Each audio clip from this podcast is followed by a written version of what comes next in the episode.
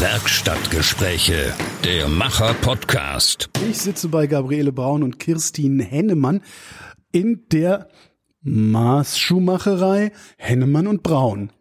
So heißt der Laden, habe ich mir sagen lassen. Hallo, die Damen. Hallo. Hallo. So heißen auch wir. So heißt doch, es ist erstaunlich. Unglaublich, ne? Ich habe gelesen, ihr macht das seit 20 Jahren. Jetzt ist ja auch seit 20 Jahren schon eigentlich, ja, sind die Produkte, die man so an den Füßen trägt, die kommen aus der Schuhfabrik. Wie seid ihr auf die Idee gekommen, ausgerechnet das Gegenteil davon zu machen? Vor 20 Jahren gilt hauptsächlich für Kirstin, ja. deshalb äh, antworte du mal. Also ähm, ich bin damals durch Frankfurt am Main gelaufen und habe Schuhe gesucht, die mir passen und gefallen. Ja. Und äh, meine Schwester sagt, wir haben Rittersportfüße, quadratisch praktisch gut. Und ich habe keine gefunden. und äh, ja, dann äh, habe ich mich erschöpft ins Bett gelegt und bin aufgewacht mit dem Gedanken, dann mache ich sie mir eben selber. Und dann habe ich mir eine Lehrstelle gesucht. Ich wollte gerade sagen, also man macht sich ja nicht einfach Schuhe selber, ne? Ja, stimmt. Hast du es trotzdem versucht? Du siehst gerade so aus, als hättest du es trotzdem versucht. Naja, ich habe mir eben einfach eine Lehrstelle gesucht, ja. Insofern, ja. Wie lange, wie lange dauert die Ausbildung? Auch ganz normal drei Jahre. Drei Jahre und dann braucht man halt Gesellenjahre, bis man seinen Meister machen kann. Wobei ich äh, das beides verkürzt habe. Wie ist es denn dann zu den Schuhen gekommen, die du haben wolltest, bevor du die Lehre angefangen hast? Äh, nicht mehr. Also das kam dann erst mit der Lehre. Was macht man in so einer Schuhmacherlehre? Ist das Macht man sich da seine eigenen Schuhe oder was ist so das Objekt, an dem man da arbeitet? Naja, also ich habe mich eigentlich bei einem Theaterschuhmachermeister beworben, der damals in Wiesbaden am Staatstheater gearbeitet hat. Der hat meine Bewerbung auch angenommen, aber der hat dann dort gekündigt und sich selbstständig gemacht. Und der hat erstmal einen Reparaturbetrieb übernommen, aber auch Maßschuhe angeboten. Und ähm, ich habe halt beides gemacht, Reparaturen und Maßschuhe. Auch als ich dann mich äh, in der Sophienstraße selbstständig gemacht habe, haben wir erstmal beides angeboten, Maßschuhe und Reparaturen, aber das Hauptaugenmerk lag immer auf den Maßschuhen. Reparaturen machst du gar nicht mehr? Ja, wir reparieren noch unsere eigenen Schuhe, aber also die, die wir hergestellt haben, aber sonst nicht. Wie ist die, die Ausbildung, also in was für Schritten verläuft so eine Ausbildung zum Schuhmacher? Also woran lernt man zuerst arbeiten? Also ich kenne es von Tischlern, die müssen erstmal feilen. Ja, so ein Schuster muss erstmal Messer schärfen. ja. Wie den ganzen Tag Messer schärfen. Ja, das geht problemlos. Das geht auch drei Tage. Also, also vielleicht kann ich da mal was zu sagen, weil ich meine Ausbildung ist noch nicht so lange her und ich habe sie bei Kirstin gemacht. Ja. Und das erste, was ich machen durfte, war Schuhe für Kirstin. Kirstin hat sie vorgearbeitet und ich habe dann äh, das Ganze zusammengebaut unter Anleitung. Das ist definitiv die Advanced Version. In der Klassiker-Version hast du einen Meister, der ein Messer an die Schleifmaschine hält und dir dann sagt, so, jetzt mach's mal wieder scharf. Du hast erstmal für Kirstin die Schuhe gemacht. Hast du dann für deinen Lehrmeister, nee, wie heißt das? Ja, Lehrmeister die Schuhe gemacht? Nee, ich habe auch für mich Schuhe gemacht. wie, wie kommst du auf die Idee, eine Lehre zur Schuhmacherin zu machen? Oh ja, das ist so, das war so ein, so ein etwas längerer Prozess, sagen wir es mal so, aber einfach aus vielleicht aus dem Wunsch heraus, nicht mehr das zu machen, was ich viele, viele Jahre gemacht habe. Was mit was Medien? Kreatives zu machen. Nee, nicht mit Medien. Äh, viel langweiliger. Nein, ähm, und, und einfach was Kreatives zu machen und was Leder fand ich schon immer toll und Schuhe. Ich hatte unfassbar viele Schuhe in meiner Vergangenheit im Schrank.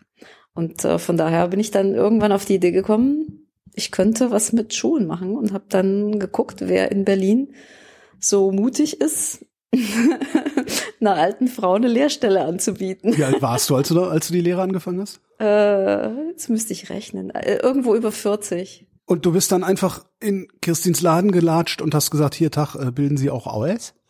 Nö, ich habe das per E-Mail gemacht.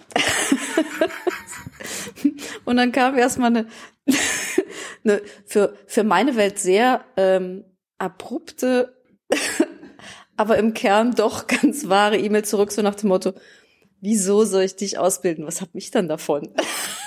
so. Und was war die Antwort?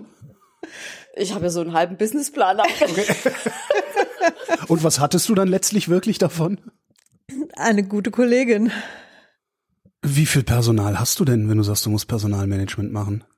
Also im Moment haben wir äh, eineinhalb Angestellte, aber das war auch schon anders. Wir heißt, es ist euer Laden, also nicht du bist bei Kirstin angestellt, sondern Nee, das hat das äh, war dann irgendwann hat sich das dann in unser Laden gewandelt, ja. Wie lange hat das gedauert, bis, bis äh, erstmal dein Laden, Kirstin, bis, bis der gelaufen ist, bis du davon leben konntest, Schuhe zu machen? Eigentlich ging das relativ zügig. Also als ich mich selbstständig gemacht habe, da gab's eigentlich keine Maßschuhmacher. Da war ich wirklich ähm, ähm, eine von total wenigen. In Frankfurt war das noch, ne? Nee, nee, das war schon hier in Berlin. In Berlin, okay. Ja.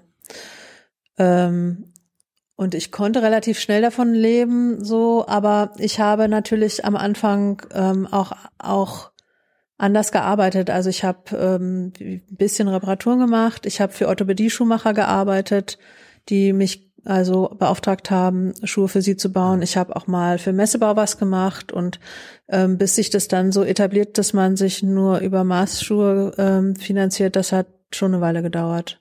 Es gab in Berlin praktisch keine Maßschuhmacher. War Berlin so arm oder kulturlos oder was ist das? Nee, das meint durchaus deutschlandweit. Also okay. ich habe, also 2002 habe ich gegründet äh, in Mitte. Einmal sah Mitte da noch total anders ja. aus. Ne, das ist schon krass, was sich so verändert hat. Also wir waren irgendwie, weiß nicht, drei oder so. Ja, also pff. und ich war die einzige Frau. Also und dann habe ich halt ähm, Pressemappen verschickt an an verschiedenste Presseverlage. Äh, und äh, die waren immer eigentlich sehr interessiert und haben Fotografen vorbeigeschickt und einen Artikel über mich gemacht oder mich im Radio vorgestellt oder auch das Fernsehen kam auch vorbei. Und ähm, so ging das dann. Und dann wurde ich auch so ein bisschen durchgereicht. Das ist jetzt natürlich schon eine Weile her. Aber das hat sehr geholfen. Wie viel, habt ihr einen Überblick darüber, wie viel äh, Maßschuhmacher es mittlerweile gibt in Deutschland?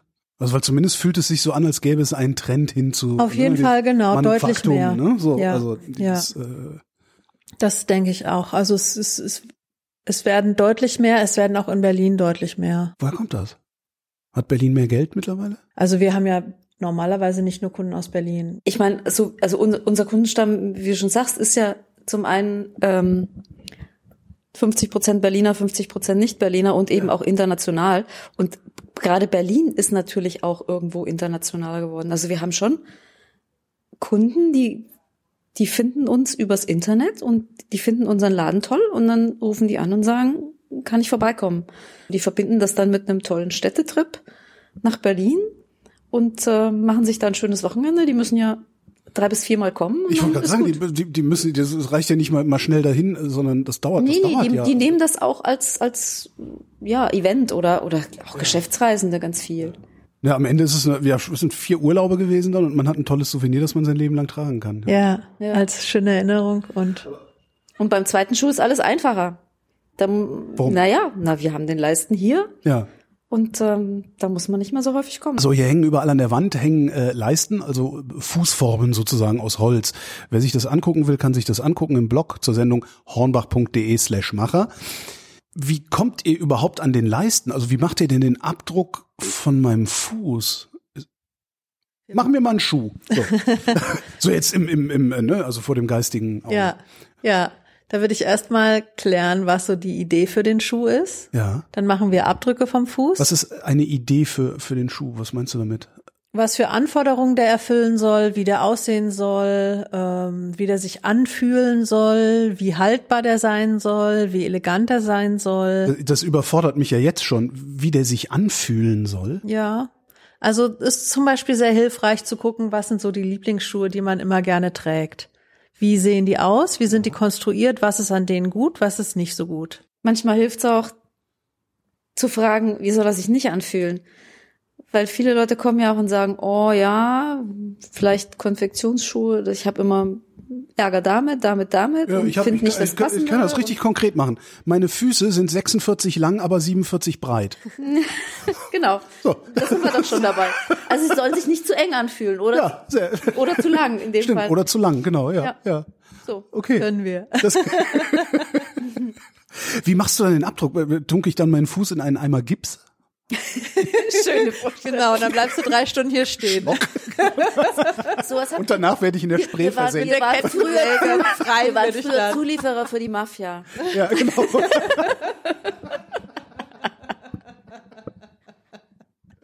Subunternehmer. Also wenn ihr mich dann aus den Betonschuhen wieder rausgemacht, nein, wie, wie machst du den Abdruck genau? Wir rollen deinen Fuß mit blauer Farbe ein und da musst du auf ein Papier treten. Nein, auch nicht. Ich hätte, Gabi sagt's. Ihr hättet, ich, ich hätte, ich hätte euch das geglaubt jetzt. Also Ja.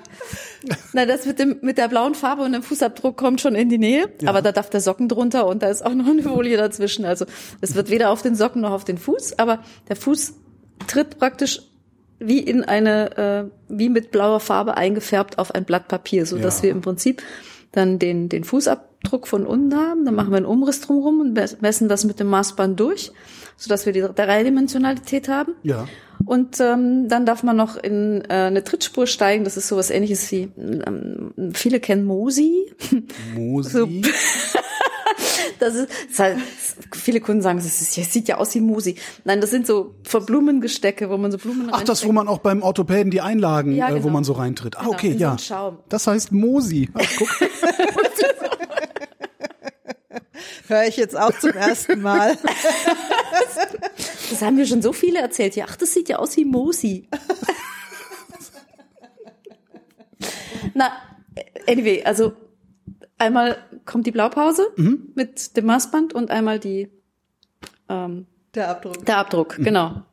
Und dann ähm, ist Kirstin die Leistenkünstlerin, die dann diese ganzen vielen Maße, die es im Stehen und im Sitzen gibt, Stimmt, der Fuß verwandelt verändert sich ja auch jedes Mal, wenn ich ja.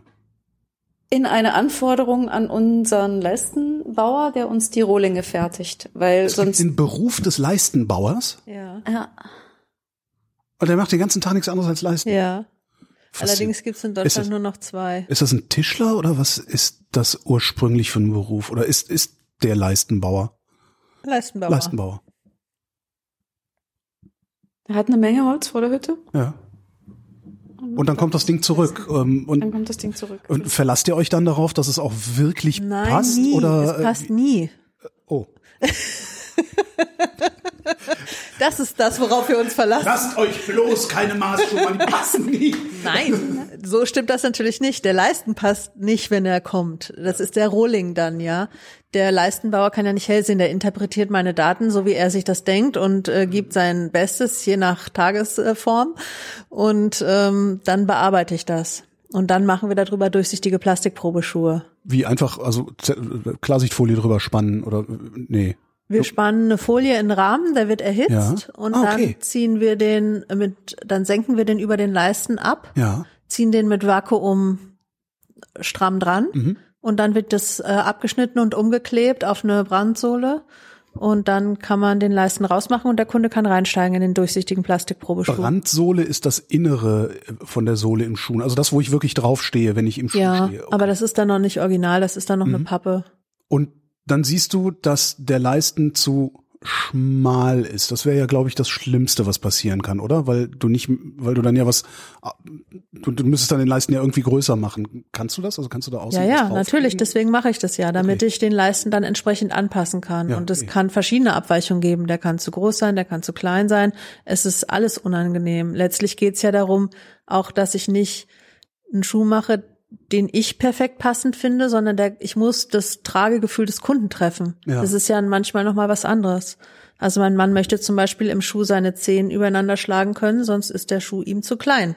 Und er sagt dann auch, der ist mir zu klein und nicht, ich kann meine Zehen nicht übereinander schlagen. Das Ja. muss man dann selber rauskriegen. Verstehe ich. äh, Ihr, denkt, ihr, ihr alle wissen, dass ich jetzt gerade mit meinen Zehen in meinen Schuhen irgendwelche Sachen mache. Auch nicht. Na, aber so, so habe ich das so, ich habe mir das noch nie so überlegt, äh, worum es denn eigentlich geht bei einem Schuh. Also ich, ich, ich ziehe einen Schuh an, laufe damit rum und denke mir, ah, der ist prima, aber warum der prima ist, habe ich mir noch gar nicht. Ja. Das ist auch echt eine, eine Entwicklung, die ein Maßkunde durchmacht. Ja. Weil jeder, der zum ersten Mal Maßschuhe hat, weiß eigentlich noch nicht so genau, was ihn erwartet. Der stellt sich schöne Schuhe vor, die passen, aber was das heißt, weiß keiner, kann man überhaupt nicht wissen. Das heißt, ich bin mit, mit meiner Vorstellung, also ich weiß, ich, ich möchte gerne eine stramme Ferse und äh, weil ich sehr breite Füße habe, ich möchte es vorne breit und hinten eng sozusagen. Ja. Damit bin ich dann schon sehr weit vorne. Ja, Ja. ja, genau. Ja, weil sich diese tatsächlich, ich meine, was Christine vorhin sagte mit dem Gefühl, Ja. wo du sagtest, wieso Gefühl? Ja. Das ist echt ein wesentlicher Punkt in der ganzen Geschichte, weil das das, das Gefühl eines Maßschuhs ist einfach so total anders zu dem eines Konfektionsschuhs, weil man ihn eigentlich nicht wirklich fühlt. Also die Krux ist, du hast was an den Füßen, Klar, klar. was du super toll findest, Ja, ja, ja. Du, du was merkst deine nicht, Füße total stützen, aber ja. du merkst, du, du weißt, du, du sagst, oh, ich habe nix an den Füßen. Das ist so, cool. das ist, das ist, das ist so, wie wenn, wenn die Temperatur genauso ist, dass du keinen Unterschied mehr zu deiner Hautoberfläche ja, spürst. So. genau, Genau. ja, Sowas. genau, Zimmertemperatur. exakt, ja, Ja, ja, ja, genau. Und die Toleranz, genau wie bei der Temperatur auch, was man da noch gut findet und nicht so gut findet, ist bei jedem anders.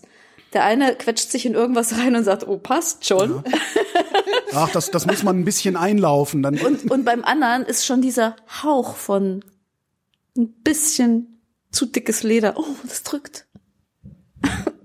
Und das muss man einfach, das ist der Prozess, den man bei drei Anproben beziehungsweise Maßnehmen, zwei Anproben mit dem Kunden durchläuft ja. und da gegenseitig lernt, weil das kann ein Maßschuh nicht, Maßschuhmacher auch nicht hell sehen, was bei einem Kunden sich gut anfühlt. Aber genau das gilt es rauszufinden. Kann man das überhaupt lernen oder ist das, Ja, so ein da- paar ist Jahre da- Erfahrung helfen. ja, dann hat man halt einfach ein paar, paar äh, also letztlich, es klingt wie Kunst, darum frage ich. Also es klingt so wie, ja. also ich, ich glaube, das ist dann irgendwie wahrscheinlich schon Kunst, ja, glaube ich schon. Du musst Ja. so ein Talent. Ich mag's das zwar nicht sehr, weil ich das Wort Handwerk sehr schätze und es halt irgendwie auch total solides Handwerk ist. Aber ich glaube, Handwerk ist, wenn es gut ist, auch nicht wirklich von Kunst zu trennen. Nur dadurch vielleicht, dass Kunst eigentlich so, naja, nicht sinnfrei ist, aber Kunst wirkt anders, ne? Kunst, Kunst gebraucht man nicht nicht. so unmittelbar, genau, ja. Ich sehe schon, ich, ich komme hier nachher nicht raus, ohne dass ich mir einen Schuh bestelle. so, Ziel erreicht.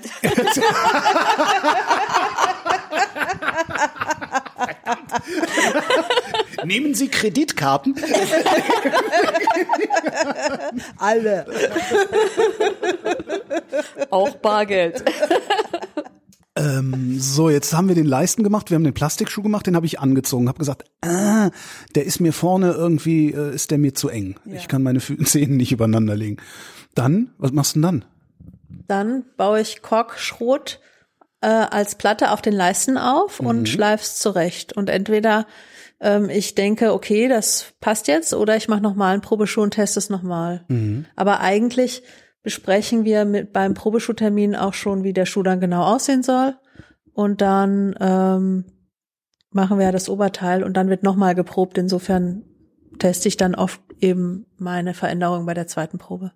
Ist das wichtig, wann die Leute kommen zum, zum Pro Probieren? Also morgens oder abends, wenn es warm ist oder kalt, weil wenn man länger steht, werden die Füße dick oder weiß der Geier, was es da gibt? Oder sind das alles eher Legenden, die ich gerade erzähle? Es ist nicht wichtig, wann man zum, Okay. wa- wann man zum Maßnehmen und wann man zum Proben kommt. Es sei denn, man hat ernsthafte gesundheitliche Probleme damit, dass der Lymphfluss nicht richtig funktioniert, ja. Hm. Okay, ja, dann kriegst du wirklich Das kann schon sein, das gibt es. Äh, manche Leute, also kommen auch deswegen, weil sie eben damit gesundheitliche Probleme haben. Ähm, das macht natürlich auch massiv Sinn, sich dann Maßschuhe machen zu lassen, aber das ist nicht das, die Norm. Es gibt aber noch ein anderes Phänomen und das ist wirklich eher was, also ich meine, ich mache das ja jetzt noch nicht so lange, aber ich habe es jetzt auch schon ein paar Mal erlebt. Wie lang, wie lang machst du's? Sechs Jahre. Sechs Jahre. Es gibt Füße, die, ähm, die misst man und wenn man sie dann in einen in einen Umfang reinstellt, ob das jetzt ein Plastikschuh ist oder ob das dann der richtige Schuh ist, dann werden die immer kleiner. Die, die gehen weg von, von Kontakt von außen. Also man hat das Gefühl, jede, bei jeder Anprobe schrumpft der Fuß. Wie so eine Schnecke, wo man. Genau, richtig. Und womit das zusammenhängt, keine Ahnung. Vielleicht, weil die Personen gewohnt sind, immer in zu engen Schuh zu laufen oder weil sie die, den Kontakt mit dem Außenmaterial nicht mögen, weiß ich nicht. Aber das, auch das muss man rausfinden, ob man jetzt einen Fuß vor sich hat, wo man, wo man sich einfach irgendwie, wo, wo man sich vermessen hat oder, oder woran es liegt, warum plötzlich der Fuß einfach kleiner wird. Weil wenn man dann anfängt, den Schuh kleiner zu bauen, dann ist das eine endlose Geschichte. Dann, man, man muss dann schon irgendwann begreifen, dass das nicht hilft. Ne? Ja. Also, dass, dass man dann irgendwie äh, gucken muss, dem, mit dem Kunden anders umzugehen. Aber das, ist, solche Phänomene gibt es durchaus auch. Du sagtest vermessen. Passiert das, dass ihr euch irrt oder ist der Prozess mit dem Leisten und dem Proben im Grunde ausfallsicher? Also, naja, vermessen überprüfen wir schon immer, weil man ja auch guckt, weil man die Maße mit links und rechts vergleicht und dann Ausreißer sehr schnell sieht. Mhm. Ähm, ähm, natürlich passiert es, dass man, also so ein Fuß ist ja eine, wenn man das jetzt mathematisch berechnen wollen würde, ja, wäre das ja eine sehr komplexe Geschichte, weil das Jo. sind verdammt viele Krümmungen an, äh, die ganz, alle ganz unterschiedlich sind. Und ähm, insofern ist das schon eine recht hohe Leistung, die man da bringen muss. Ähm, aber das funktioniert eigentlich ziemlich gut mit diesen Kunststoffproben. Und Leder ist ja eben auch ein sehr tolles Material, das auch noch so ein bisschen Eigenarbeit leistet und sich schon auch noch anpasst und auch noch ähm, nachformt über dies, das Benutzen. Bis zu welchem Grad arbeitet Leder denn eigentlich noch nach? Also gibt es irgendwie einen Moment, wo es das nicht mehr tut, ab, ab dem Moment, wo es auf die Sohle aufgenäht wurde oder sowas, weil es dann zu eingeengt wird oder gibt es dieses Einlaufen eines Schuhs tatsächlich?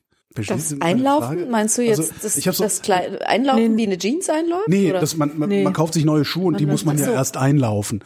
Sagt man immer so. Und ich weiß, ist das überhaupt so? Oder Ja. ist, wenn der Schuh fertig ist, der schon sehr steif und das passiert kaum noch was? Also wie gesagt, wir arbeiten ja auf sehr unterschiedliche Arten. Das heißt, wir können Schuhe so machen, dass sie klassisch gearbeitet sind, dann hat man das mit dem Einlaufen. Wir können Schuhe aber auch so machen, dass sie, dass sie sich quasi wie Barfußschuhe laufen. Dann hat man das nicht. Da würde ich jetzt gerne mal wissen, wie der unter. Ich, vermutlich kenne ich nur klassische Schuhe. Naja, Ah es sind Turnschuhe an ihren Füßen. Ja, das ist ja. Ist, ich habe auch tatsächlich Schuhe mit Ledersohlen und sowas noch. Ja. Ähm, Was ist dann, was ist dann das, das, die klassische Variante? Also Lederschuhe, genau. Dann und das sind Bodenleder, die liegen, ähm, also die Bodenleder, die wir verarbeiten, die liegen zwei Jahre in der Grube und dann werden die sehr fest gewalzt, weil der Gerbermeister von der Gerberei, wo wir die kaufen, da ein Fan von ist. In, in welcher Grube? Entschuldigung. In Trier zum Beispiel. Aber, aber was für eine Grube? in einer Gerbgrube. Okay. Okay, ich muss Mit mal irgendwann mit, Eichenblättern. mit, okay. Genau. Mit Eichen. Also er nimmt die Tierhäute und schmeißt die mit Eichenblättern in eine Grube und da liegen die zwei Jahre rum. Richtig. Ja, wenn die Tiere Glück haben. Sonst sind die da mit drin. Nein, war ein Scherz. Ach so. Schlechter Scherz. Nee, sie, sie, sie testet gerade aus, wie viel Scheiß man mir wirklich erzählen kann. Bodenleder. Das heißt Bodenleder, weil es in der Grube gelegen hat? Oder? Nee, das heißt Bodenleder, weil man damit quasi die Sohle des Schuhs baut. Ah, okay. Mhm. Ja, und ähm, das sind eben Leder, die werden, die sind dick, also zum Beispiel fünf Millimeter stark und dann werden die fest gewalzt und äh, viele Kunden fragen, ist das Holz? Also weil das schon sehr massiv und sehr stabil ist und durch das Laufen dann nachher in den Schuhen läuft man die Faserstruktur wieder geschmeidig. Also es wird quasi wie gewalkt durchs Laufen. Und das macht man ja aber dann mit dem ganzen Körper und hat den Körper als Hebel. Insofern hat man da schon viel Kraft, was man so in der Hand nicht hätte. Und das muss sich tatsächlich erst geschmeidig laufen. Ähm, und solange das noch nicht geschmeidig gelaufen ist, hebelt der Schuh auch hinten in der Ferse noch. Also der, der in der Schrittentwicklung hebt sich die Ferse vom Boden, aber die Sohle hat noch Kontakt zum Boden. Das heißt, der Schuh muss sich bewegen und am Anfang macht er das noch nicht so richtig und dann bleibt er gerader, als er eigentlich ähm, ähm, sein sollte und hebt sich in der Ferse, schiebt sich nach unten und wieder hoch. Okay. Mhm. Und das ist was, was, was tatsächlich übers Eintragen verschwindet. Und solange dieser Prozess aber noch nicht abgeschlossen ist, kann er sich hinten in der Ferse noch bewegen und man kann auch Blasen kriegen. Gilt das auch für Schuhe mit Gummisohlen? Naja, also wenn wir eine Gummisohle auf dem Schuh machen, dann hat er darunter meistens trotzdem ja. diese klassische Lederkonstruktion, weil wir so arbeiten oder gerne so arbeiten, es sei denn, der Kunde möchte was anderes. In der Industrie hat man oft drunter gegossene Sohlen, dann hat man das Problem weniger. Dafür hat man aber das Problem, dass man sehr viel Weichmacher in, im Schuh und damit quasi auch indirekt im Körperkontakt hat. Was könnte der Kunde anderes haben wollen als eine Ledersohle? Also wa- was für Sohlen ma- macht, macht ihr noch drunter? Ähm, Also in meiner Vorstellung sind maßgeschneiderte Schuhe immer mit Ledersohlen. Ja. Also wir machen quasi meistens das, was den Fuß direkt umschließt aus Leder. Ja. Ähm, ein, das eigentlich immer. Ähm, und dann kann man nach unten zum Boden hin schon auch variieren. Zum Beispiel nehmen wir manchmal poröse Schäume, die eben beim Auftritt wie so ein Schwamm sich erstmal zusammendrücken und dann wieder auseinander äh, gehen. Das hat den Vorteil, dass man wie bei so einem Turnschuh sehr leicht und sehr elastisch und sehr beweglich läuft. Also das ist vielleicht so grundlegend. Viele Maßschuhmacher arbeiten ja dieses, die, rein diese traditionelle Art des Schuhbaus. Aber wir haben gesagt, okay, wir machen wirklich Einzelstücke. Das heißt, uns kommt es darauf an, dass unsere Kunden tatsächlich wirklich das Gefühl haben, was sie haben wollen. Und deswegen variieren wir natürlich auch mit den Materialien. Deswegen arbeiten wir halt dann auch mit Kunststoffmaterialien. Jetzt, wie Kirstin schon sagt, nicht da, wo sie unbedingt den Fuß berühren, sondern eben da, wo sie dann den Fuß dämpfen, wo sie Leichtigkeit reinbringen.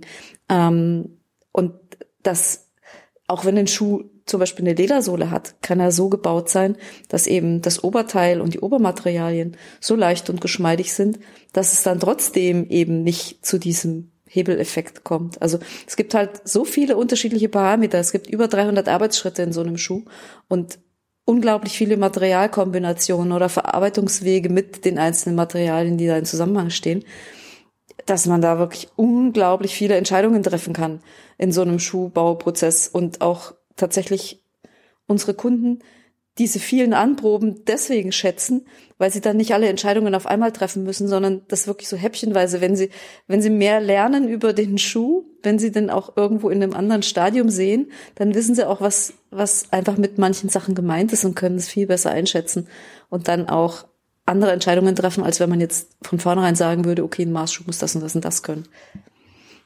Ver versuchen wir mal das durchzugehen nochmal. Also ich, ich hätte gerne ein paar Chelsea Boots in äh, schwarz. Das Leder sollte nicht glatt, sondern, wie heißt das Gegenteil davon, genarbt sein. Da könnten wir zum Beispiel Wasserbüffel empfehlen. Okay, hat, nehmen hat wir. eine schöne Struktur, hält Ja. 100 Jahre, ist total robust und Ja. stabil. Außerdem das Lieblingsleder meiner Kollegin. So, dann würdet, würdet ihr einen Leisten machen von meinem Fuß. Dann würde ich den Plastikschuh anprobieren kommen. Der wahrscheinlich noch gar nicht ein hoher Schuh wäre, sondern einfach nur im unteren Bereich. Ne? Also weil ähm, wann Das wäre so wie so ein Halbschuh. Genau. Ja, genau. Aber der hätte schon die Original-Schuhform, also Ja. die Schuhspitze und welche Entscheidung über meinen Schuh würde ich dann an dem Punkt treffen? Also dann wäre eigentlich schon entschieden, ob zum Beispiel eine, ein Polster in, in den Schuh rein soll oder eine Einlage oder ob man so direkt da den Boden spüren möchte. Moment, ihr würdet mir einen Schuh bauen können, in dem die Einlage für meinen Knickspreiz-Senkfuß schon drin ist. Ja, natürlich. Wir tun jetzt erstmal so, als hätte ich diesen Schuh noch nicht bestellt. Genau, die Entscheidungen fangen nämlich schon viel früher an, leider oder Gott sei Dank. Also da- an der Stelle sage ich, okay, ich möchte gerne diese Einlage, wahrscheinlich das Maß für diese Einlage nehmt ihr auch, da muss ich jetzt nicht zum Orthopäden für, oder? Deswegen Mosi. Aber es ist unterschiedlich. Also man kann, also wir können auch einfach die Einlagen vom Orthopäden nehmen und quasi damit arbeiten. So, und dann habe ich jetzt gesagt, okay, ich möchte dann gerne die Sohle so, so, so und so. Möchte ich eigentlich eine Ledersohle oder, also, Das muss, das musst du jetzt noch gar nicht entscheiden. Ah, okay. Es ist noch ganz, eigentlich noch völlig offen. Jetzt, Okay. Zuerst mal musst du entscheiden, welches Oberleder willst du haben. Also wie soll der Schuh oben aussehen? Wenn es ein Chelsea Boot sein soll, wie hoch soll der denn gehen? ja. Ähm, soll der, bitte? Welche Schnalle? Welche Schnalle? Schnalle? Willst du einen Gummizug haben? Ja. Willst du keinen Gummizug, Einen haben? Gummizug. Soll da eine Schnürung rein? Soll da ein Gummizug und eine Schnürung Nee, rein? nur ein Gummizug. Nur ein Gummizug, okay. Soll Merkst du dir das jetzt alles schon oder Farbe? müssen wir Soll das da hinterher noch Gummizug mal oder machen? zwei Gummizüge? Innen und außen? Innen und außen. Innen und außen. Soll der die gleiche Farbe haben? Wie hoch soll der Gummizug? Soll der, Ja, da müssten wir jetzt wirklich mal gucken, ja. genau, wie hoch soll die, wie hoch soll der Boot überhaupt gehen? Ähm, dann welche Farbe, soll der einfarbig sein? Wollen wir da noch ein Muster reinmachen? Soll da im Prinzip von der Schnittführung her sowas rein, wie ich jetzt hier habe, zum Beispiel mein Stiefel, oder soll der ganz glatt sein? Soll die, sollen die Nähte in derselben Farbe sein? Was für ein Futterleder soll das Ganze haben? Was für eine Spitzenform. Futterleder, ähm, das heißt, es ist nicht einfach nur ein Lederlappen, den ihr um meinen Fuß baut, sondern das ist auch in mehreren Schichten. Genau. Das ist Oberleder, Futterleder, dann gibt's noch Kappenleder. Kappenleder? Das ist ähm, hinten an der Ferse. Ja. Ist der Schuh ja in der Regel steifer, Mhm. fester, um die Ferse zu führen. Und da gibt es dann noch, da ist dann zwischen Futterleder und Oberleder ist dann noch das Kappenleder, Mhm. was dann ähm, auch wieder ein spezielleres Leder ist, was man dann noch mit einem Hirschkleber einstreicht, während man es verarbeitet. Hirschkleber, ja, ist ein Naturprodukt, ist Ja. aus Hirsch. Aus Hirsch? Äh, Talg? Nee, Knochen. Ach so, also Knochen, Knochen. Knochenleim. aus ganzen Hirschen. Ja, genau. Knochenleim. Es ist Knochenleim. Okay. Und, und der wird dann so fest in Verbindung mit dem Leder, Mhm. dass die Kappe einfach richtig gut packt. Das haben wir jetzt alles äh, festgelegt und so. Ähm, und Jetzt, dann genau, jetzt wissen wir, wie der Schuh oben aussehen soll. Genau. Und jetzt baut ihr den dann, oder? Ja. Und dann komme ich wieder zur Probe. Mhm. Und dann sage ich, verdammt, der ist aber, der ist aber doch vorne viel zu eng. Kann das, kann das Machen wir ihn passieren? doppelt so groß. Also, dass der viel zu eng ist, kann eigentlich nicht passieren, weil Ja. dafür haben wir ja den, den Plastikprobeschuh gemacht. Da hätten, da, da sehen wir ja schon, da, da sehen wir ja den Fuß in dem Schuh liegen quasi. Stimmt, weil das ist ja der durchsichtig, ja. Haha. Aha. Haha, genau. Deshalb. also von daher, das kann sein, dass der vielleicht noch mal an der einen oder anderen Stelle vielleicht ein bisschen zu zu viel Berührung hat irgendwo mit mit dem Ballen oder Mhm. mit einem C, wo dann eben der Kunde sagt, hm, ist mir doch unangenehm, ist objektiv vielleicht nicht zu eng, aber eben da sind wir wieder bei dem Gefühl, Ja. dann doch zu eng oder weil man den C nicht oben drüber kriegt. Ähm, und dann kann man das noch mal ändern. Wie? Also, weil die Form ist doch eigentlich schon fertig. Wie ändert man das dann nochmal? Also dann So sieht der aus, wenn man den probt. das heißt, da ist noch gar keine Sohle drunter, Da ist sondern nur die Brandsohle da drin Ja. und der Schuh ist um die Brandsohle genagelt und dann geklebt. ja. Und den kann man dann an bestimmten Stellen eben wieder öffnen Mhm. und nochmal regulieren. Verstehe. Auch schöne Schuhe, die du mir ja gerade gezeigt hast. Mhm. Ja. Sind die zufällig in 46? Ja, kommt, hoch, Kommt kommt ungefähr hin. hin, ne? Aber die Weite mit 47, glaube ich, funktioniert nicht. Ähm, wenn da 300 Arbeitsschritte drin stecken, wie lange arbeitet ihr an einem Schuh? ja so 60 Stunden. Das ist dann auch das, was Maßschuhe so teuer macht, ne? Ja. Die, die, die Ja.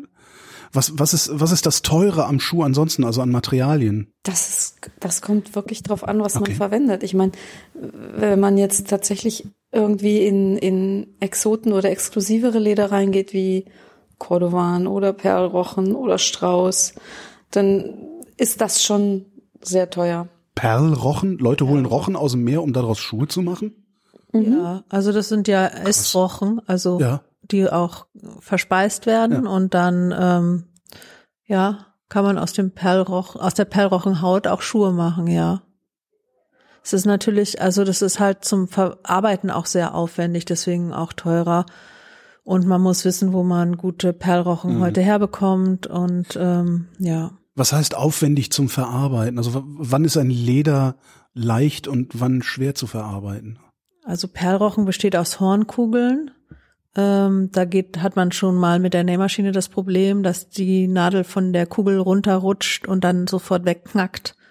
Das heißt, da muss man halt bestimmte Vorkehrungen treffen, damit man da überhaupt durchnähen kann. Ähm, ja, oft muss man es auch nochmal quasi ohne Faden vorab nähen, dann mit Faden durch die alten Löcher nachnähen und so. Also das, da muss man sich einfach mit auskennen. Ähm, ja. Ähm, Straußenleder zum Beispiel, ähm, da haben wir hier regionalen Strauß.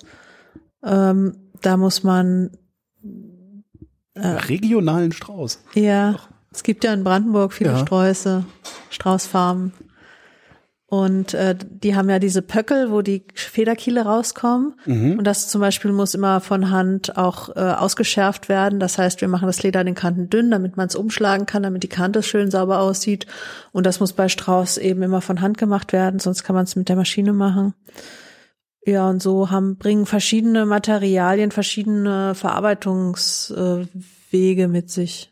Was war das vorhin für ein Leder, was 100 Jahre hält? Wasserbüffel. Auch aus Brandenburg übrigens. Auch aus Brandenburg. Ja. Ist das Zufall oder ist das äh, auch euer Anspruch zu sagen, wir gucken, dass wir möglichst regional verarbeiten? Also ist es sicherlich so, dass erstmal die, die Qualität des Leders und die, der Wunsch des Kunden im Vordergrund stehen, was er mit dem Schuh machen möchte. Also es eignet sich ja nicht jedes Leder für alle Zwecke.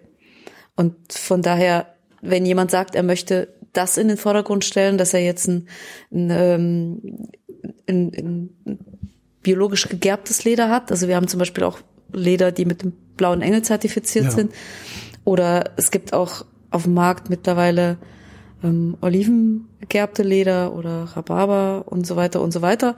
Wir haben auch schon mal mit Ananasleder experimentiert. Das ist tatsächlich kein Tier, keine Tierhaut mehr, sondern aus Ananas. Also es gibt mittlerweile alternative Materialien, aber die haben halt den Nachteil, sie sind lange nicht so haltbar. Ja. Und ähm, von daher muss man einfach aufpassen, wenn man, wenn man sich eben für einen Maßschuh entscheidet, dann muss man einfach wissen, mit welchem Leder kann ich dann das erreichen, was ich will. Also wenn ich jetzt einen, einen, einen ganz robusten, langlebigen Schuh haben möchte, dann greife ich nicht zu Ananasleder. Obwohl das Ananasleder vielleicht vegan ist und ähm, biologisch ähm, anders hergestellt. Ist das eigentlich, also euer, euer Ausgangsmaterial Leder, das ist eigentlich, ist das ein Abfallprodukt aus der Nahrungsmittelindustrie, oder? Ja, ist richtig.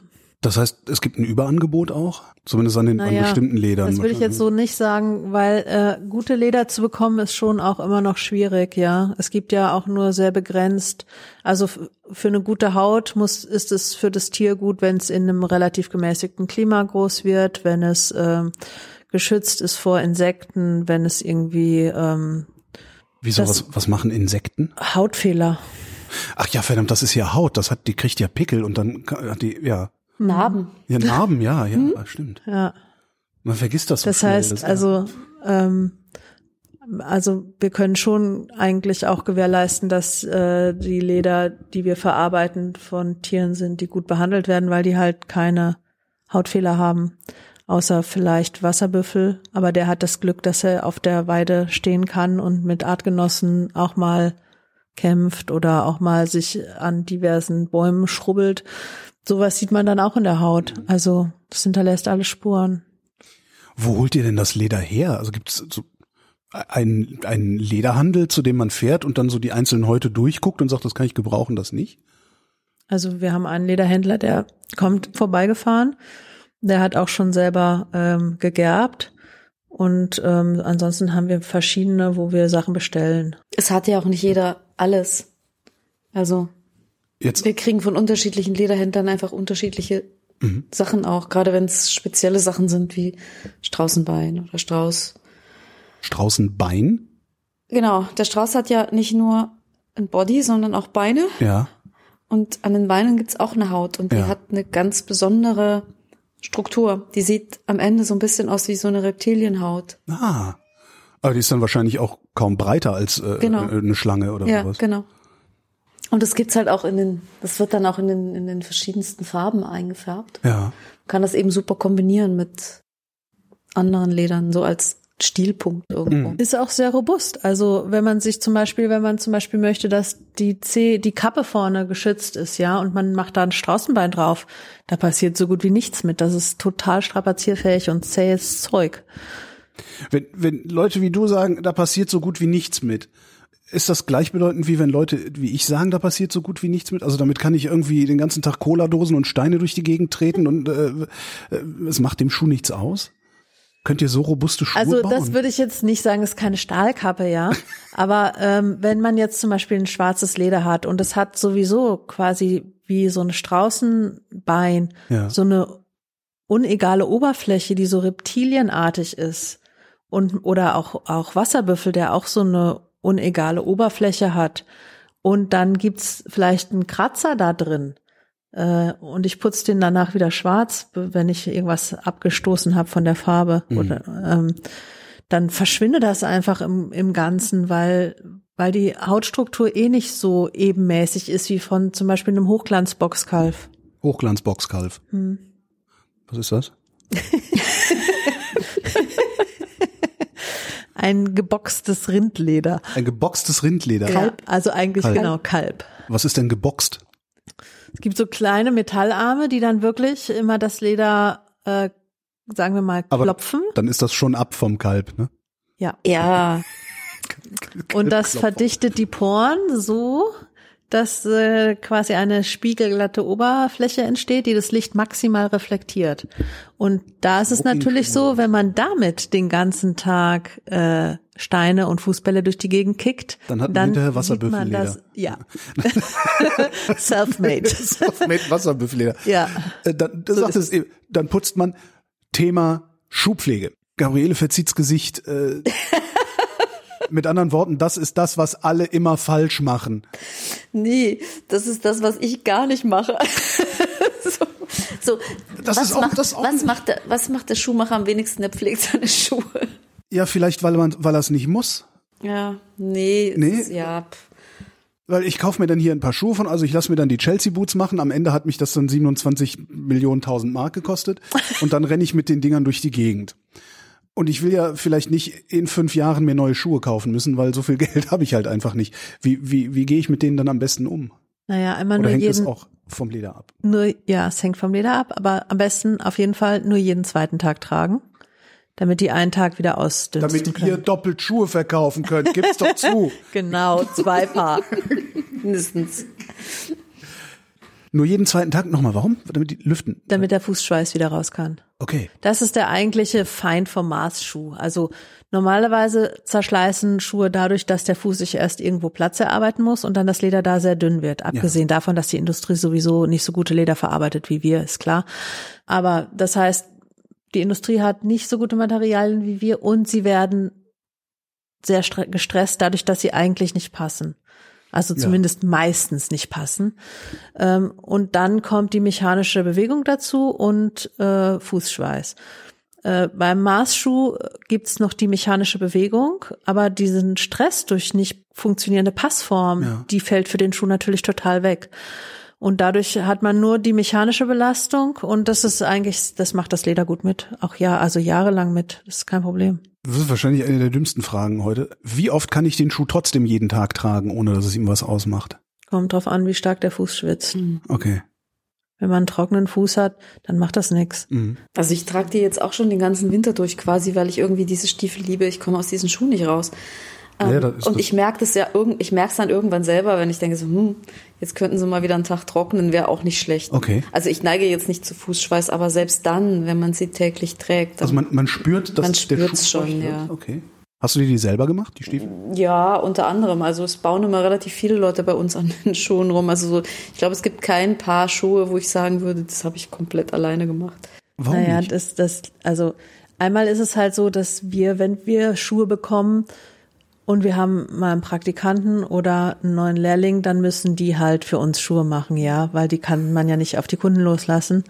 Aber wenn du sagst, es gibt keinen Schuh, den du komplett selber gearbeitet hast, woran liegt das? Weil, Nee, nee, weil du nicht, meine, meine Ach, eigene. deine eigene. Ich ja, dachte, ja, ich meine dachte jetzt hier, eigene, nee. Wenn, wenn jetzt für, ihr für Kunden Schuhe macht, macht, macht dann eine von euch den Schuh komplett durch oder ist Nee, das auch an mehreren Also wir haben Stationen? ja, wir das haben auch schon, wir haben schon verschiedene Gewerke. Also wir haben ja auch einen, einen speziellen Schäftemacher, der wirklich die Oberteile, der Schaft ist das Oberteil. Ja. Und äh, den, den Beruf Schäftemacher, den gab es früher, den gibt's heute nicht mehr so. Aber wir haben eben jemanden, der speziell, oder eigentlich eineinhalb Personen, die speziell nur Schäfte machen. Und die sind darauf spezialisiert. Und wir teilen uns so den Schuhbau und Kirstin macht im Prinzip äh, exklusiv die, die Leisten und die Schnitte. Und ähm, deswegen kommt der Schuh eigentlich immer so an einem vorbei in verschiedenen Stadien. Aber es gibt jetzt nicht eine Person, die von Leistenbau bis Fertigstellung alles macht. Tragt ihr eigentlich auch noch, äh, Anführungszeichen, normale Schuhe, also so äh, äh, Fabrikschuhe? Nein. Gar nicht. Ich durchaus schon, Ja. ähm, weil ich habe einen ziemlichen Standard-Normfuß und äh, Standard. ich, ich bin, ich bin am Wochenende doch durchaus etwas in robusteren Gefilden draußen unterwegs und da tun mir einfach die Maßschuhe leid. da trage ich dann einfach so Bergstiefel. Würde ich mir solche Bergstiefel bei euch auch machen lassen können? Ja. Klar, wir haben auch schon Schlangenbiss-Schutzschuhe gemacht für einen Goldgräber. Das ist wahrscheinlich das abgefahrenste, was man als Schuhmacher sagen kann, oder? Und Arbeitsschuhe mit Stahlkappen. Es gibt auch Menschen, äh, Design-Arbeitsschuhe, sagen wir es mal so. Also Das ist aber nicht so der Schusters Freude. Design-Arbeitsschuhe, also sowas Geflochtenes, wie ich da in der Vitrine stehen sehe und da dann vorne eine Stahlkappe rein, oder wie man sich das vorstellen? Nee, das würde man schon noch ein bisschen stabiler ausrichten. das war eigentlich für, einen- für einen relativ jungen Mann, der diese Schuhe für ein Praktikum brauchte und der wollte jetzt nicht so olle Arbeitsschuhe haben und das, das sind dann irgendwie so, so, so Stiefel, so Boots, so wie so Sneaker-Boots rausgekommen in äh, blau, gold, schwarz. Ja, aber Entschuldigung, wir, wir reden hier über Maßschuhe, wir reden hier über mehrere tausend Euro, die so ein Schuh fürs Praktikum mal eben kostet. Hätte ich vielleicht doch was Anständiges lernen Es gibt- sollen. Naja, oder man hat tatsächlich einen Fuß, der halt wirklich nicht in den Standardschuh passt. Das gibt's auch, dass ihr die, Ja. die letzte Hoffnung seid sozusagen für Ja. die Ja. Menschen. Ihr sagtet vorhin, die Kundschaft ist 50 Prozent Berlin, 50 Prozent von außerhalb, teilweise auch weltweit. Seid ihr ausgelastet? Wenn nicht gerade Corona ist schon. Ja gut. Jetzt sind wir beim Thema. Ja. Wie, wie macht ihr, wie kriegt ihr das denn hin ähm, in der Pandemie? Könnt ihr da überhaupt Schuhe verkaufen? Also erstaunlicherweise haben wir uns bis jetzt äh, tapfer geschlagen. Ja. Also so ein bisschen unsere, unsere, unsere Bestände, die wir so mitschleppen. Also wir haben sonst, haben wir so eine Lieferzeit von sechs Monaten. Ja. Und die ist halt jetzt mal ein ganzes Stück geschrumpft, weil wir einfach nicht mehr so viel Backlog haben. Ne? Und Kunden kommen dürfen aber nicht. Also ihr könnt, ihr könnt überhaupt keine Anproben machen oder wollen Doch. die einfach, die kommen wir, einfach nicht. Also wir dürfen Termine ausmachen. Das sind ja Einzeltermine quasi, ne? Und wir tragen FFP2-Masken. Das funktioniert schon. Ähm, Handwerker dürfen wir auch irgendwie ins Haus kommen und arbeiten. Also Ach, ihr macht auch Hausbesuche? Nein, Nee. aber äh, ich hatte letztens einen da, der hat bei uns einen Boden gelegt. so, also der darf ja auch kommen und das machen. Also wenn keine Pandemie wäre, hättet ihr sechs Monate Lieferzeit. Das heißt doch eigentlich, dass ihr aber witzig expandieren könntet noch, oder nicht? Nee, ist also es ist schon so, dass man einen gewissen, einen gewissen Stock an Arbeit natürlich parallel laufen lässt. Und es ist ja auch so, dass durch diese drei Termine beziehungsweise vier, wenn man das Abholen mit einrechnet, immer eine gewisse Zeitstrecke auch in, dadurch entsteht, dass, dass Kunden einfach Da sind und da sind und, und kriegen. kommen Ja. und äh, wenn sie von außerhalb kommen, sich das auch ein bisschen streckt. Deshalb, wir arbeiten nicht ein paar Schuhe und durch, Mhm. sondern wir haben immer gleich mehrere irgendwo in, ähm, in Bearbeitung. Und dann haben wir natürlich auch Lieferzeiten manchmal, die wir berücksichtigen müssen, wenn Manchmal wir muss bestimmte man- Materialien brauchen. Ja, genau. Das Material noch besorgen, das dauert dann halt. Aber im Moment ist es halt so, dass wir, oder beziehungsweise, wenn wir sechs Monate brauchen, dann ist es schon so, dass die Schuhe, die jetzt bestellt werden, die liegen erstmal ein paar Wochen, bis wir anfangen können, den Leisten zu bestellen, so. Oder bis wir uns damit beschäftigen können. Und jetzt ist halt dieser Auftragsbestand ein Stück weit geschrumpft, weil einfach auch die Leute natürlich, also die Berliner, viele kommen noch, aber einige kommen halt auch nicht mehr, weil sie sagen, ist mir doch zu riskant rauszugehen. Und von außerhalb geht halt gar nichts. Wir haben jetzt schon angefangen, eine Anprobe äh, in dem in der ganzen Strecke, die können wir mittlerweile online. Ach, Also welche? für die, die zweite, die wo wir schon den Originalschuh haben. Also für Bestandskunden, die schon den Leisten haben, Ja. können wir tatsächlich mittlerweile online arbeiten. Ach so, dann macht ihr den halben Schuh und schickt ihm den. Genau. Und dann probt man per Skype oder Das ist so unsere, das haben wir jetzt so für uns definiert als pa pandemie Seuchenkompatibel, ja. szenario Aber ist doch super, wenn das funktioniert. ja, das ist echt Ja. toll. Wisst ihr viel über eure Kunden? Wer, wer, was sind das für Menschen, die sich Maßschuhe machen lassen? Also die auch bereit sind. Ich weiß nicht, wir hatten es eben kurz gesagt, so Pi mal Daumen würde mein Chelsea-Boot irgendwo was zwischen 3.000 und 4.000 Euro wahrscheinlich kosten. Was, was sind das für Leute, die so viel Geld ausgeben? Also wir haben mal, wir haben mal versucht, tatsächlich so à la Marketingstudie rauszufinden, wer ist eigentlich, wer sind unsere Kunden. Ja. Und ähm, das Ganze hat eigentlich dazu geführt, dass wenn man es versucht, auf einen Nenner zu bringen, eigentlich nur das Wort Individualisten hergehalten hat, um da einen gemeinsamen Nenner hinzubekommen, weil es ist so krass unterschiedlich. Also wir haben sicherlich keine Jugendlichen. Also irgendwo so fängt der Kunde irgendwo bei 35 plus an. Ähm, aber ansonsten, sowohl wenn man sich anschaut Berufsgruppen als auch, würde ich sagen, Einkommensklassen oder kultureller Hintergrund, es ist wirklich komplett unterschiedlich. Also wir haben, wir haben tatsächlich den, den Handwerker, der selber irgendwo einen Handwerksbetrieb hat, der jetzt sagt, okay, ich hätte jetzt gerne mal Maßschuhe. Wir haben ähm, den, den Mann, der von seiner Frau zum 50. ein paar Maßschuhe bekommen hat. Äh, wir haben Architekten, Banker, Ärzte, so die klassischen. Dann haben wir aber auch Künstler, Galeristen. Ähm, wir haben aber auch wirklich einfach ganz den, den, ich sag mal, den, den, den stinknormalen Bürger, wie so jeder von uns auch ist, der einfach sagt, okay, ich tue meinen Füßen jetzt mal was Gutes. Ich, ich habe schon lange den Wunsch, ich möchte jetzt gerne mal das. Und natürlich dann diejenigen, die sagen, boah, ich hab, ich bin's leid, durch die, durch die Gegend zu laufen und tausend Schuhe anzuprobieren und keiner passt oder keiner gefällt oder ich kaufe ihn und dann steht er im Schrank, weil er dann irgendwann doch nicht passt. Und ähm, so die, die, die dann auch mit der Konfektion gefrustet sind oder die sich ein ganz individuelles Modell erträumen für einen besonderen Anlass. Also es ist wirklich absolut querbeet. Und was zahlen die dann wirklich? Also was, was kostet mich der günstigste Schuh, den ich mir von euch machen lassen kann? Also mit einer ähm, geklebten Sohlenkonstruktion 2150 und 750 Euro für den Leisten. Geklebte Sohlenkonstruktion klingt so, als wolle man das nicht haben. Ja, das ist aber, mh, also ins, es werden ja auch Flugzeugflügel geklebt inzwischen. Also früher hat man die Sohlen immer genäht, Ja. weil es keinen Kleber gab, der das gehalten hat. Aber inzwischen ist die Technologie ja so, dass das funktioniert. Also Das heißt, du würdest grundsätzlich zu einer geklebten Sohle auch raten? Das kommt drauf an, was man mit dem Schuh will. Also wenn ich einen klassischen Herrenschuh mache, dann rate ich den Leuten eher zu einer genähten Sohlenkonstruktion. Und wenn hier eine Frau reinkommt, die vielleicht 45 Kilo wiegt äh, und einen eleganten Schuh haben möchte, dann würde ich dir auf keinen Fall zu einer genähten Sohlenkonstruktion raten, weil das den Schuh viel zu schwer, zu starr und zu steif macht. Also wäre mein Chelsea-Boot äh, eher eine genähte Sohlenkonstruktion wert. Ja. Was kann die besser, die, die genähte Sohle? Naja, die kann besser, ähm, also eine Klebung geht nach zehn Jahren lose. Mhm. Ähm, dann muss man die eben erneuern. Das kann man aber ja. Das, äh, die Nähte würden dann einfach nochmal weiterhalten und die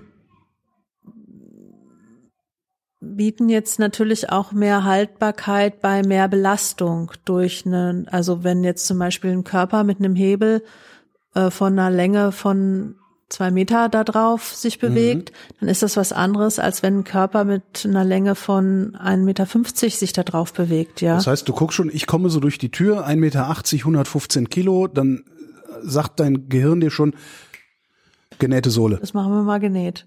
Tatsächlich. Ja.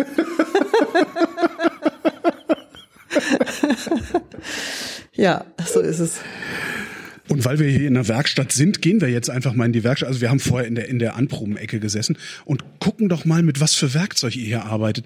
Habt ihr, ist es irgendwie Spezialwerkzeug, mit dem ihr alles arbeitet? Also mein Vater ist Tischler, sagen wir mal so. Mein Vater ist Tischler. Was finde ich im Keller meines Vaters, was du auch hast? Wahrscheinlich Hammer, Nägel, Holz, Zange, ja. Das war's dann aber schon, ne? Also diese, diese anderen Sachen, was, Kleber, Pinsel, was ist das für eine Maschine? Das ist äh, übrigens des Schusters bester Freund, ja. Ich weiß gar nicht, Rodi heißt die, die Rodi. Genau. Ist eine Schärf- und Schneidmaschine. Was schärfst, schärfst und schneidest du damit? Das heißt, hier vorne kann man Leder Reinschieben. reinschieben und mit diesem, da vorne ist im Prinzip so ein, so ein Zahnrad und äh, ein Messer dran und mit der Kurbel ganz Also es sieht aus, es sieht aus wie ein Fleischwolf, wo Genau. das, das Teil, das sieht aus wie ein Fleischwolf, wo das Teil fehlt, wo dann letztendlich das Hack durchgedrückt wird.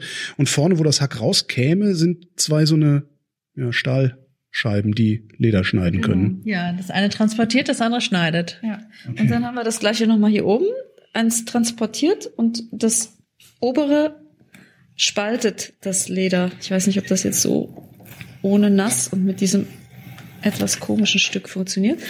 Aber man, man sieht das hier, es macht das Leder dünner. Ah. Also Leder schärfen heißt, man trägt Schichten des Leders ab, um das Leder an bestimmten Stellen dünner zu machen, entweder um es dann mit einem anderen Leder aufeinander zu packen und die gleiche Dicke zu erreichen, oder äh, um einen Rahmen, zum Beispiel in der genähten Sohlenkonstruktion, einen Rahmen herzustellen, der in der Hälfte dünner ist, weil er da unter den Schuh kommt und die andere Hälfte ragt raus quasi und die hat dann die Originaldicke von dem Bodenleder. Und das kann man auch damit machen. Man trägt Schichten vom Leder ab. Ist Leder ein sch- geschichtetes Material oder? Naja, ist Leder ist eine Haut und Ja. jede Haut, also auch ja die menschliche Haut, hat verschiedene Schichten.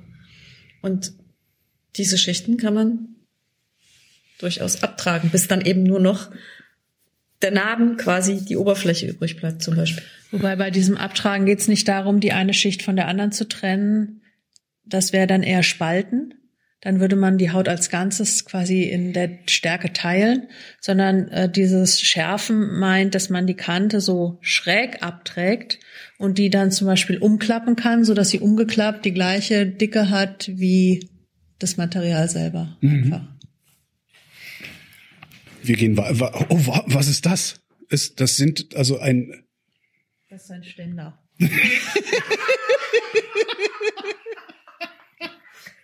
aber es ist der abenteuerlichste Ständer, den ich, den ich je gesehen habe, muss ich sagen. Ja, darauf kann man Schuhe klopfen. Ach so, also es sind einfach zwei Stahlstifte, die oder zwei Stahlstangen, die auf dem Boden stehen, ähm, fest festgemacht sind und das. Ach so. Dem ich ziehe dem Ständer die Schuhe sozusagen an und kann dann von unten äh, auf der auf der Sohle rumkloppen. Ja, richtig, genau. Okay. Das hat ja hier so ein bisschen wie so eine kleine Vorfuß-Schuhform. Da kann man den drauflegen und die Sohle festklopfen. Zum Beispiel. Oder Nägel in die Sohle schlagen. Das hier ist eine Maschine, mit der man nietet. Ja, Nieten, Ösen, genau. Sehr gut. Aber im, im Wesentlichen habt ihr kaum Spezialwerkzeuge, oder? Wir Täuscht haben das jetzt? eigentlich, das täuscht sehr. Die Spezialwerkzeuge haben wir in Schubladen versteckt, damit äh, sie nicht äh, keinen Schaden nehmen. Also zum Beispiel hier. Nee.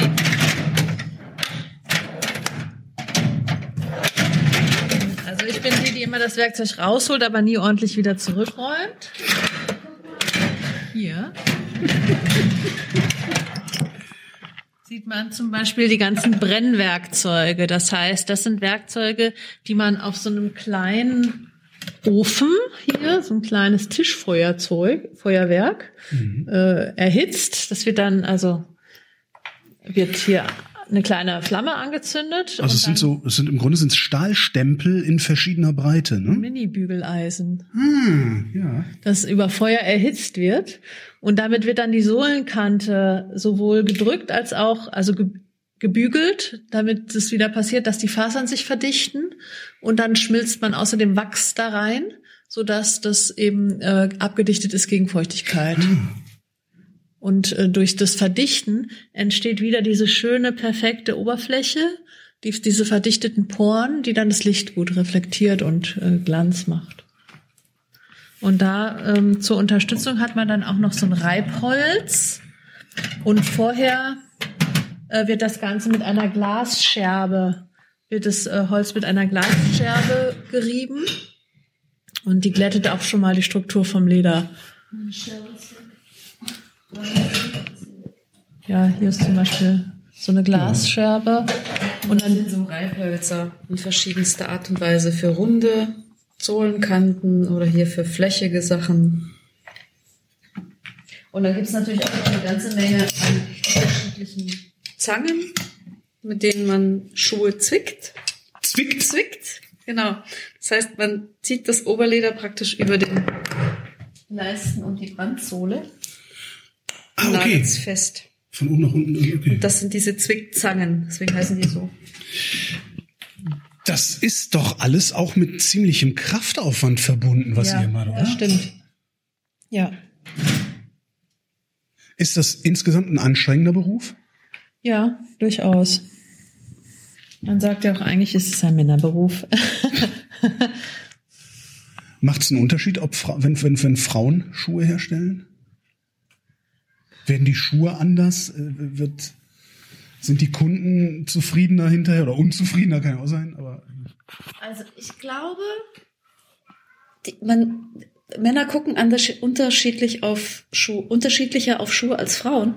Einfach von der Art und Weise. Also wenn, wir hatten auch schon, schon männliche Kollegen und wenn die einen Schuh fertig bauen, sieht er am Ende irgendwo maskuliner, kantiger. Wie eine Ingenieursleistung. Nee, aber von der, von der Optik her einfach irgendwo maskuliner aus, als wenn ich jetzt zum Beispiel einen Schuh fertig mache. Dann hat der irgendwie eher weibliche Züge. Also kann man sehen, wie man will, aber es ist, ähm, jeder Schuh hat ja eine gewisse individuelle Optik. Also selbst wenn man mit der gleichen Technik und mit den gleichen Materialien arbeitet, schon alleine wie, wie der Rahmen geformt ist, das liegt im Auge des Betrachters, wie man das dann macht. Und Mhm. das kann schon, da können Männer einfach, vielleicht gucken Männer anders, also vielleicht ist es auch ein Vorurteil, aber also es ist mir halt einfach schon aufgefallen, wobei ich jetzt keine empirische Studie darüber machen Pri- würde. Private Empirie. Genau, also private Empirie in, in Mini, in Mini-Sample-Größe. Also von daher sicherlich nicht wirtschaftlich, äh, wissenschaftlich belegt, aber Also ich, ich habe äh, von Kollegen schon öfter gehört, dass sie es schwierig finden, für Frauen zu arbeiten. Und das ist, glaube ich, Für Frauen zu arbeiten im Sinne von für, Kunden. weibliche. Vorgesetzte, Kundinnen, okay. Ja, ja, genau. Aber nicht, also natürlich nicht, äh, dass sie da Vorbehalte gegen hätten, sondern dass sie es äh, schwierig finden, die Anforderungen von Frauen zu verstehen. Die gleiche Sprache zu sprechen. Ja, ja, also und ich glaube, das ist tatsächlich was, was einem als Frau leichter fällt. Weil man halt einen viel direkteren Zugang dazu hat. Aber versteht Ja, ihr denn dann auch die Anforderungen von Männern besser? Also ich glaube, äh, dass das leichter ist, ja. Ja, also früher, ich meine, das ist jetzt nicht mehr so, aber früher war das so, wenn ein Mann Schuhe bestellt hat, dann war der zehn Minuten im Laden. Dann war der wieder draußen, Ja, dann war alles ja, genau. gesagt. Ja. Bei einer Frau kann das durchaus äh, drei Stunden dauern. Ja. Das ist gar kein Problem. ist aber bei Männern auch durchaus mal die eine oder andere Stunde länger. ja, das würde ich mir auch ausbedingen, wenn ich hier schon so viel Kohle auf den Tisch lege. Also, Ja, wobei die Arbeit ja nicht darin besteht, das Beratungsgespräch zu führen, sondern die Schuhe zu machen. Aber äh, ja, also Naja, aber das Beratungsgespräch ist nicht unerheblich, weil das Verstehen der Anforderungen ist ein wesentlicher Teil. Ansonsten, wenn das nicht da ist, kannst du noch so einen tollen Schuh bauen, aber am Ende ist es nicht das, was der Kunde will. Also von daher finde ich, das Beratungsgespräch ist schon essentiell. Das wäre dann aber auch das, worauf du achten musst, wenn du ja, eine, eine Auszubildende einstellst. Äh, hältst du sie für in der Lage, solche Beratungsgespräche zu führen oder nicht? naja, das macht kein Auszubildender. Also das ist Nee, klar, dass es kein Auszubildender macht, aber du hättest, du hättest Gabriele ja nicht ausgebildet, wenn du nicht gedacht hättest, okay, die behalte ich dann hinterher auch, oder? Oder war es Äh, erstmal? Ich habe schon auch, also ich habe früher ausgebildet. Mhm. Ähm, die haben auch alle sehr gut abgeschlossen, aber ähm, ich, aber ich habe die nicht danach ausgesucht, ob die dann bei mir bleiben oder nicht. Okay. Nö. Ich glaube, das ist auch nicht unbedingt, ähm, also nicht, ich würde mal sagen, nicht jeder Schuhmacher, nicht jeder gute Schuhmacher äh, ist auch gleichzeitig jemand, der gut mit Kunden umgehen kann. Also ich denke, das ist schon nochmal eine andere Kategorie. Es gibt sicherlich viele, viele gute Schuhmacher, die aber halt einfach gut abarbeiten. Mhm. Also es, ich muss widersprechen, es gibt nicht viele, viele gute Schuhmacher, weil es gibt gar nicht so viele Schuhmacher. Und davon sind auch nicht alle gut. Dass es keine oder nur sehr, sehr wenige Schuhmacher gibt, bedeutet, die Leute lassen ihre Schuhe auch gar nicht reparieren. Weil sich das. jetzt Reparaturschuhmacher oder ja, stimmt schon. Also okay, da müsste man sich jetzt noch mal über die Be Begrifflichkeiten unterhalten. Ja. Aber also zum einen gibt's sehr viele Leute, die anfragen, ob wir nicht Reparaturen machen. Das heißt, es gibt eigentlich schon auch ein Bedürfnis danach, dass Schuhe gut repariert werden. Ähm, aber es ist auch sehr schwierig, als Schuhmacher vernünftige Preise zu bekommen. Mhm. Und ähm, ja. Aber die Ausbildung ist dann jeweils identisch. Also der Reparaturschuhmacher, also der dann, was weiß ich, irgendwo in der Ecke sitzt und, und neue Sohlen drunter kloppt, äh, hat er dieselbe Ausbildung gemacht, wie ihr gemacht habt? Theoretisch ja. Auch der, äh, der nur Reparaturen macht, hat äh, mal ein paar Maßschuhe gebaut. Das muss er zur Prüfung. Inzwischen hat sich die Prüfungsordnung aber auch ein bisschen äh, geändert. Da bin ich nicht mehr ganz auf dem Laufenden. Aber früher war das so. Ähm, das wurde aber erkannt, dass das schwierig ist, wenn Leute halt in einem reinen Reparaturbetrieb arbeiten. Insofern wurde die Ausbildungsverordnung angeglichen. Also ich glaube, man kann jetzt rein nach Reparaturschuhmacher lernen. Wie viele Leisten hängen hier eigentlich an der Wand? Hier jetzt nicht so viele, im Keller sind noch Wie? viel mehr. Hier haben wir so die, die, die, die optischen Schienen gebaut und Okay. äh, der Rest ist im Keller. Also es sind schon einige hundert. Das heißt einige hundert Kunden sozusagen. Ja. Also kann man, kann man so oder so sehen. Es gibt auch Kunden mit mehreren Leisten. Das wäre jetzt meine Frage gewesen. Warum würde ich das wollen? Warum würde ich mehrere Leisten haben wollen? Ich habe doch nur ein paar Füße. Ja, aber versch vielleicht verschiedene Absatzhöhen. Also zum Beispiel, also die meisten Männer haben nur ein paar Leisten, es sei denn, sie wollen sehr unterschiedliche Spitzenformen haben. Und äh, Frauen, wenn sie unterschiedliche Absatzhöhen haben wollen. Aber wäre es dann zum Beispiel bei Spitzenformen nicht einfacher, man würde sagen, ja okay, dann machen wir halt eine, eine, eine breite und eine schmale Spitze und je nachdem, was für ein Schuh gemacht wird, flanschen wir die breite Spitze da drauf. So, Ich versuche gerade Geld zu sparen. Mhm. ähm, nein, das funktioniert nicht. Und die Absatzhöhe, ich hätte angenommen, dass ihr die ja im Bau erst festlegt und nicht schon auf dem Leisten. Nee, das ist tatsächlich was, was beim ersten, beim Maßnehmen schon festgelegt werden muss, weil das ist die, die Statik des Leistens, die sich damit ähm, befasst. Also wenn ich jetzt einen hohen Absatz habe, dann hat der Leisten eine ganz andere Sprengung. Nennt man Sprengung. das. Ja, also ich meine, der hier sieht so ein bisschen, das, diese, diese Strecke hier, der Leisten ist einfach ganz anders geformt, als wenn ich jetzt einen flachen Leisten habe. Der liegt halt eher flacher auf dem Boden und hier ist das und das, das Holz ist ja, das ist ja durch das Holz, das biegt sich nicht nochmal. Ja. Und das heißt, ich kann nicht aus so einem Leisten einen flachen Schuh machen, weil der einfach diese Biegung drin hat. Und ich kann den hier nicht zu einem Absatzschuh machen, weil dann würdest du irgendwann auf der Spitze laufen. Also du könntest nicht mehr laufen damit. Verstehe. Ähm, was ich mir jetzt gerade hab vorführen lassen, ist einmal ein sehr flacher Schuh äh, und einmal so ein Gary Glitter Schuh mit so einem, äh, was ist das, sieben Zentimeter Sohle und und genau Sissy Top Schuh und neun Zentimeter Absatz, ähm, wo dann tatsächlich ein großer Unterschied ist. Zwölf. Zwölf. Verzeihung, ich wollte nicht unhöflich sein.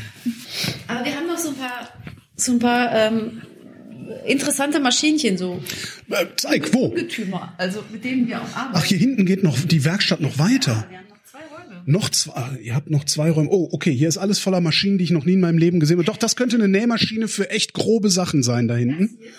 Tatsächlich eine Durchnähmaschine für Sohlen Eine was? zum Durchnähen von Sohlen, also für Ja. die nicht geklebte Konstruktion. Damit näht man, kann man Sohlen durchnähen, äh, wenn man sie nicht mit der Hand durchnäht. Also wir machen immer so eine Kombination draus. Die sieht aus, als wäre sie, keine Ahnung, 150 Jahre alt. Wenn, Nee, ich glaube nicht, dass sie so alt ist. aber Ah, sieht halt einfach aus wie ein, ein, uraltes, uraltes äh, Teil. sie ist durchaus älter, aber die ist, alten glaube ich, 150 ist quasi der Vorgänger davon. Ja. alten Maschinen haben einen gigantischen Vorteil. Also alles, was so, es ist, das ist erprobt, das ist erprobte Mechanik, mit der man irgendwo auch eine Stabilität herstellen kann. Und ähm, von daher sind die. Das heißt, Sie ihr, heißt Hilde übrigens. ihr würdet also eher eine gebrauchte alte Maschine kaufen als eine neue, wenn Ja. es. Ja, Und das nicht, weil Ja. die gebrauchten billiger sind. äh, doch auch. das hier ist übrigens die die Maschine zum zum Tiefziehen von den Plastikprobeschuhen, von den transparenten, durchsichtigen Probeschuhen. Das ist aber durchaus ein etwas neueres Modell. Sowas gab's wirklich früher, glaube ich, nicht. Jetzt reden wir über Maschinen und, und so weiter. Also ich kann immer nur nochmal auffordern, einfach mal ins Blog zu gucken, äh, hornbach.de slash Macher. Da gibt's dann äh, Fotos und ein Video äh, von, von der Werkstatt hier, äh, damit jeder mal sehen kann, wie das aussieht. Was mich hier so beeindruckt. Oh, warte, hier ist ja noch so ein, ach nee, das ist eine Schuhputzmaschine. Die kenne ich noch von, von dem alten Schuster, wo ich als Kind immer äh, auf dem Dorf hingeschleppt worden bin. Genau. Also tatsächlich ist es eigentlich nicht zum Schuhputzen, sondern es ist dazu da, dass man die Sohlen nochmal behandeln kann. Also hier zum Beispiel mit einer Leder, mit Lederlamellen wird äh, der sogenannte Schnitt gedrückt, auch also die Sohlenkante mit diesen Eisen. Das ist auch so quasi das Äquivalent von den kleinen Bügeleisen, die ich vorhin gezeigt habe. Ähm, diese kleinen Bügeleisen, mit denen kann man natürlich schöner arbeiten. Ähm, das benutzen wir auch häufiger. Aber wenn es mal schnell gehen muss, dann nehmen wir die Maschine. Ist das eigentlich alles auserfunden? Oder gibt's noch Innovationen in der, in, in, im Maschinenbau oder überhaupt in der Schuhmacherei? Ja, also eigentlich haben wir jetzt versucht für ähm, Schuhe, die wir so als Kleinserie produzieren möchten, ähm, ökologisch abbaubare Sohlen zu bekommen, Mhm. zu entwickeln.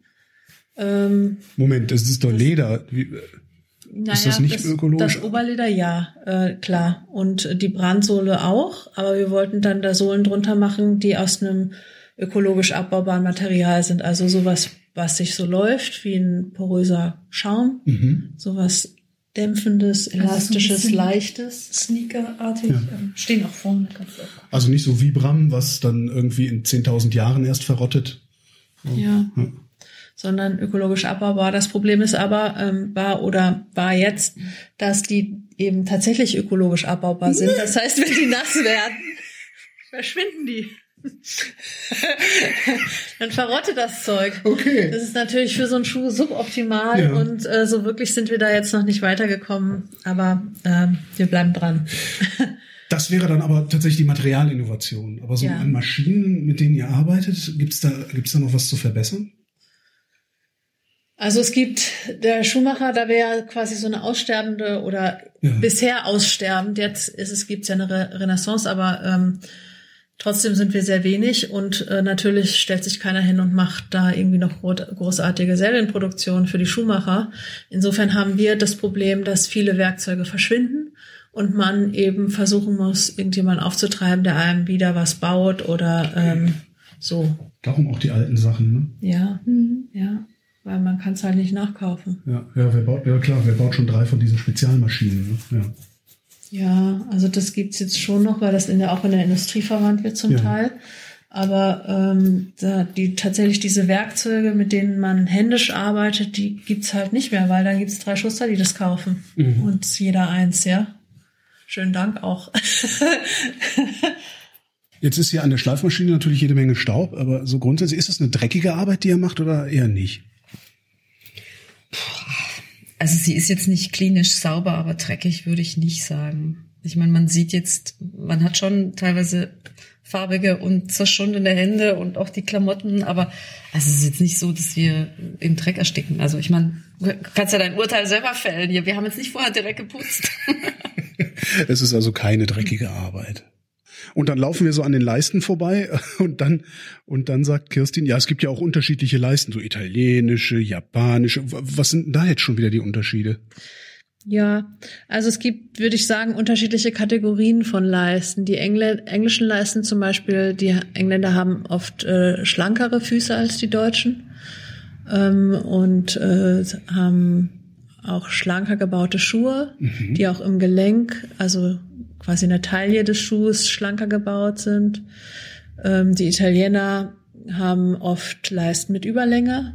Die mögen gerne schnittigere Modelle, vielleicht auch mit einer spitzeren, abgeflachteren Spitze. Schaschlikschuhe. Mhm. Ja, genau. ähm, die Japaner haben oft äh, oder auch die Franzosen haben oft Leisten, die sehr wenig Spitzensprengung haben. Das bedeutet, dass quasi die, die Schnauze vom Schuh nicht so nach oben geht, wie hier zum Beispiel, wo Ah, okay. man in so eine Schrittabwicklung schon mal äh, Also mitgeht. Nicht, nicht so eine Stupsnase dann sozusagen. Ja, sondern die sind äh, quasi so, dass der Leisten vorne auf dem, auf dem Boden bleibt. Das hat aber den Nachteil, dass man dann, wenn man den Schuh benutzt und damit läuft, sehr viele Gehfalten hier in dem Bereich hat und dann wirklich ständig Schuhspanner benutzen muss und die Schuhe sehr gut pflegen muss, damit äh, die dann nicht schnell oll aussehen. Wenn man so einen stärkeren Schwung nach oben hat in der Sohle, dann hat man weniger Gehfalten, weil das eben die Schrittabwicklung schon Ja. mit vorwegnimmt. Ja, und so kann man eben auch die Optik vom Schuh beeinflussen. So, und welchen Leisten würde ich jetzt für meinen Chelsea-Boot? Da würde ich einen deutschen nehmen. Mm, Das kommt drauf an. Also wenn man zum Beispiel, also deutsche Leisten sind, haben meistens nicht viel Überlänge. Das heißt, es gibt, äh, man stößt nicht schnell, nicht schnell vorne an, stolpert nicht so schnell über die Spitzen, bleibt nicht so schnell an den Stufen hängen und so. Ja, dann würde man einen deutschen Leisten nehmen. Man könnte aber auch mit einer Überlänge arbeiten, dann wäre es halt ein bisschen eleganter. Aber letztendlich würde sich die Frage ja so gar nicht stellen für dich, weil wenn du Maßnehmen kommen würdest, dann würden wir uns beim Maßnehmen darüber unterhalten, wie die Form des Schuhs aussehen soll. Eher rund, eher eckig. Eher, ja. Genau, abgeflachte Spitze, vielleicht wenn sie, wenn, wenn der Fuß eher breiter ist und das soll trotzdem eine, eine schlanke, schmale Spitze, dann wird er automatisch länger. Also eher auf der Ebene, als dass man sagt, jetzt im Deutschen, Italienischen oder Französischen. Also Mhm. das, Das heißt, ob es jetzt in Deutschland, Französisch oder Italienisch, also das entscheidet letztlich ihr dann im Prozess der, der Schuhherstellung. ja, außer es kommt jemand mit so einer Spezialanforderung, aber an- ansonsten nee, ja. Keine weiteren Fragen. Ich danke euch. Gerne, gerne. Hat Spaß gemacht. Und wann nehmen wir Maß?